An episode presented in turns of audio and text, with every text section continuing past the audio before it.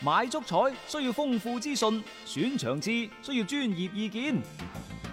彩虹豬微信公眾號每日為你奉上名嘴張達斌賽事觀察、足彩培訓師李漢強專業分析，更多足彩資訊，更多專業預測，盡在彩虹豬微信號。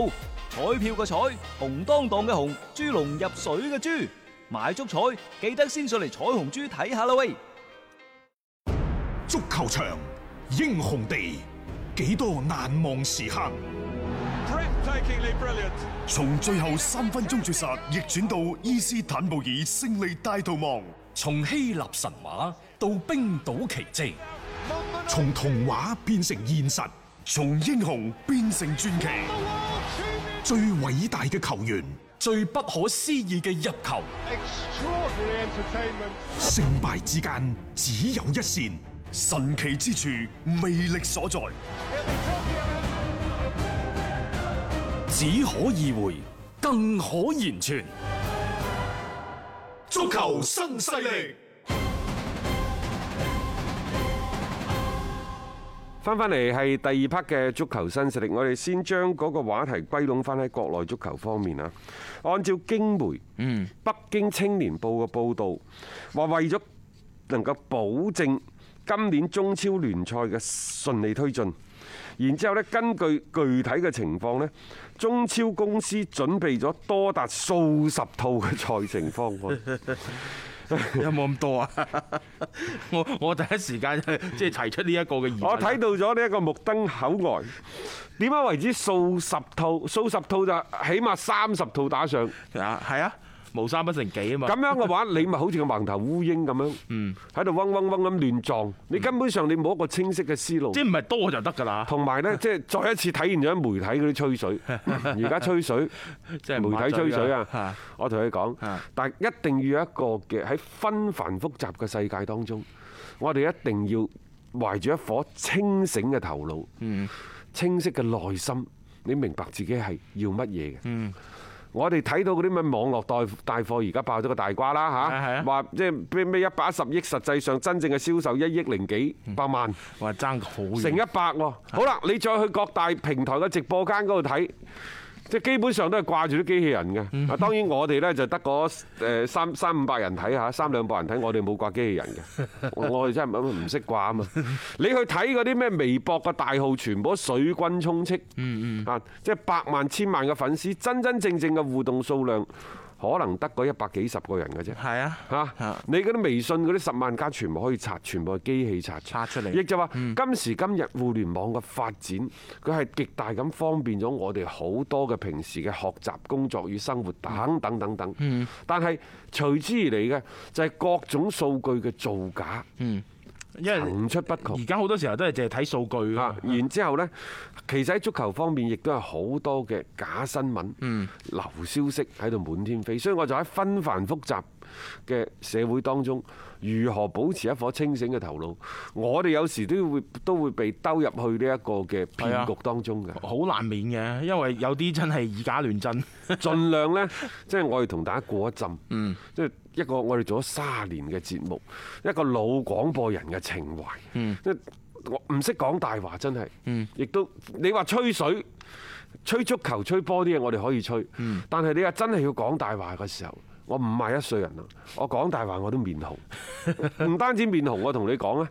並且呢，我我嗰啲咩眼神、啊表情啊，好容易就出賣咗我嘅。誒即係都係一個非常之誠實嘅人啊嗯啦。即係你唔識得點樣去講，佢自細到大受嘅教育就係唔即講。係即係有時性因格為係咁唔㗎。係啊！你講一個大話，你可能要用十個係啊去嘅大冚話啊再去冚佢。何必呢你個人就好假，你生活喺一個咁假嘅環境當中，嗯做乜嘢啫？你已經咁嘅年紀啦，咁樣即係我老老實實一就一，二就二。嚇，根據事實發生啲嘢，你就將佢嗯係啊描，述翻出嚟就得啦。係啊，反正有碗數碗，有碟水碟。係唔需要即係下下，哎呀！我上次係咪吹過 水五十一百？唔係喎，好似兩百喎 咁，做人咁假做乜嘢？啊係咯啊係嘛？係咯好啦，嗯咁我打死都唔信㗎啦！中數十超套公司準備咗數十套嘅賽程方 案嚇，甚至乎呢就話呢，誒呢十數十套嘅賽程方案呢，係根據實際情況完嗯 成推進。我真係批批完再批，你覺唔覺得淨係上一百套兩百套方案啊？你根據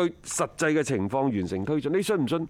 現現實比你想象當中係啊個變化更加之大，更加之大啊你只能夠遵循住一個中心幾個基本點，嗯中心就係防疫工作係第一中心。呢個大前提嗯呢個大前提係幾個基本點呢，就係我要尊重翻足球嘅規律規律係啦啊，我要考慮到啲球隊參賽嘅距離啊、周居勞頓啦、球員嘅身體情況啊等等。你揸住一個中心幾個基本點，你再去推進呢樣嘢，一啲問題都冇係。仲有仲有一個最主要嘅基本點。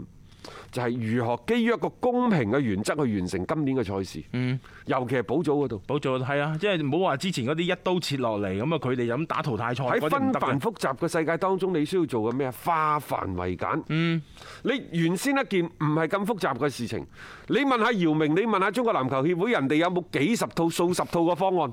從來冇咁講過㗎。 佢唔係改一個日期就當一套係嘛？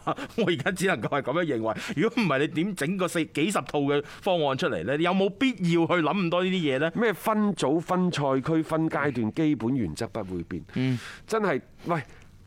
任何事情都有個緩急輕重，基本嘅原則唔係分組、分賽區、分階段啊！我個中超公司，係我大足協，冇錯，你嘅最基本嘅原則係基於疫疫情情防控嘅大嘅前提嘅要求，冇錯喺公平、公正、公開，盡量照顧各方嘅利益嗯利益嘅基礎上，去穩步推進今年嘅中超聯賽，呢個先至係大嘅重點。我一個廣波佬我都講得出嚟，嗯你堂堂嘅中超公司。揸住個尾巴，揸住啲旁枝末節，而家仲喺度諗呢一個分組、分賽區、分階段，嗯本末倒置。本末典型嘅本末倒置。係啊，即係你該捉嗰你啲話唔捉。睇完呢啲嘢你唔興咩？冇錯，即係你有時係冇辦法㗎，即係你睇佢呢個呢個係我哋自家嘅聯賽，你肯定好關心佢，即係希望佢可以盡早係恢復翻一個嘅即係賽事，周圍都打啦，點解你唔打得呢？但你睇佢哋咁樣推進時候做嗰啲工作，喂，你點有效率可言呢？你好多嘢你嘅重點係捉錯晒嘅。你如果真係咁樣搞幾十套方案、數百套方案都冇用啦，啊你冇可能係即係達到相關嘅一個要求嘅。所以喺好多時候咧，呢啲咁嘅事情上邊咧，你可唔可以做得更加啲即係簡單明瞭一啲一啲咧，同埋捉住個重點咧？其實足協咧，包括中超公司，因為為咗復工復賽，佢哋一定係做咗好大量嘅、嗯細緻嘅工作，係咪？佢有做嘢嘅，係肯定有做嘢，肯定有嘅。但係你做得幾多嘢？你嘅效率如何呢？你到底你嘅所有嘅精力係咪放咗喺呢一個關鍵嘅節點上邊？係啊，抑或你係做咗大量嘅無用功呢？我舉個例子好簡單，你堂堂足協嘅秘書長，嗯專程走一次上海，嗯走一次廣州，去做呢一個賽區嘅調 研，然之後人哋講俾你聽，喂。省會城市啊係，影響太大，尤其兩個都係經濟咁發達嘅、係咁咯重要嘅地方，係咪？萬一有啲咩事，群體性嘅聚集咁多，出咗咩事，邊個負擔起呢個責任？嚇，啱唔啱啊？冇錯啊嗯就所以省會城市唔俾你搞，你去啲其他城市咩大連、蘇州搞得唔得啊？咁樣，你話呢個係咪無用功啊？嗯如果你之前有咁樣嘅呢個呢即係嗯咁樣嘅概念，係咯，又或者你先去。臨落嚟廣州、上海，又或者你先發呢一個嘅誒文件，嗯又或者係先推行呢項工作之前，你可唔可以徵詢下有關部門嘅意見？冇錯啦。即係你好似南協咁，人哋一早已經定咗就係青島同埋東啊莞咁樣㗎唔啦係話做呢件事就係一兩日嘅事情，可啊能佢係可能係三兩個禮拜嘅事情去推動呢件事。嗯但係呢個方案摟咗啊啦，你再啟動第二個方案冇。錯，但係可以去做噶嘛？呢樣嘢即係提前嘅一啲相關嘅，喂，你個預估，我覺得你都做得好差。即係你喺一啲嘅比賽，你重新嘅即係開啓嘅情況底下，當然可能好多球迷話唔係咁多城市一定即係具備咁樣樣嘅辦賽嘅條件，可以俾你咁樣去集中埋一齊。但係你總有一啲嘅城市係喺作為備選吧，即係你唔係咁即係刻意咁一定要揀喺一啲嘅大嘅城市裏邊，你仲要現場去考察完之後話原來冇用嘅，係啊冇用嘅。啊，而家呢就話嗰個超級杯可能係取消係，取消啊！但係足協杯就唔取 消，因為點解呢？首先要維護嘅就係啊誒贊助商嘅利益，嗯其次呢，亦都係維護中國足球協會旗下嘅賽事嘅品質。嗯誒，再加上仲要照顧翻各方面嘅利益等等，嗯唔取消咁咪大家打密啲啦，多啲嚟密啲手，係啊嗯咪食當三番嚇。好啦，咁而家呢，就希望呢中超、中甲、中乙聯賽等等嘅架構呢，就唔好被破壞嗯啊等等啊，反正佢睇啦。嗯啊今年嘅中乙聯賽有可能安排喺一啲誒諸如昆明嘅紅塔基地等等嗰度進行，然之後中甲聯賽呢，就邊個城市嘅三座可以滿足防疫要求、氣候場地條件相對良好嘅非一線城市，滿足三座足球場以上呢，都有可能嗯就做今年嘅中甲聯賽嘅舉辦地即咁係啊。到今時今日都仲仲喺 度討論係啊啊！仲有一樣嘢呢，就係仲有一樣嘢未討論過嘅係，就係到底今年升降級嘅名額嗯係幾多呢？係我嘅理解就係唔討論嘅，唔討論啦，係就啊按照過去嘅規則執行係啊，就算啦。點做就點做係啊啦。即係呢個時候，我覺得冇必要搞但太係多。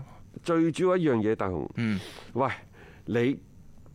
呢一個所謂嘅衝冠組，嗯你可以淘汰賽，保級組係唔可以淘汰。啊，絕對唔可以啊！呢、個我哋節目係多次提到過啊，即係你保級一個賽季嘅努力，我哪怕你嘅賽季好短啦，你都冇理由憑住個一場半場波嚟定人生死係啦噶嘛。冇錯啦。啊如果保級組都係用淘汰的話，咁樣就中國足球協會、中超公司真係坐實咗極其極其唔專業。嗯，即係都唔好再打住呢個呢咩個職名業銜足球嘅嗰個係啦。名牌喺度你啦。乾脆你就叫做呢一個中國偽職業足球聯賽 算，我未見過打呢一個淘汰賽係啊。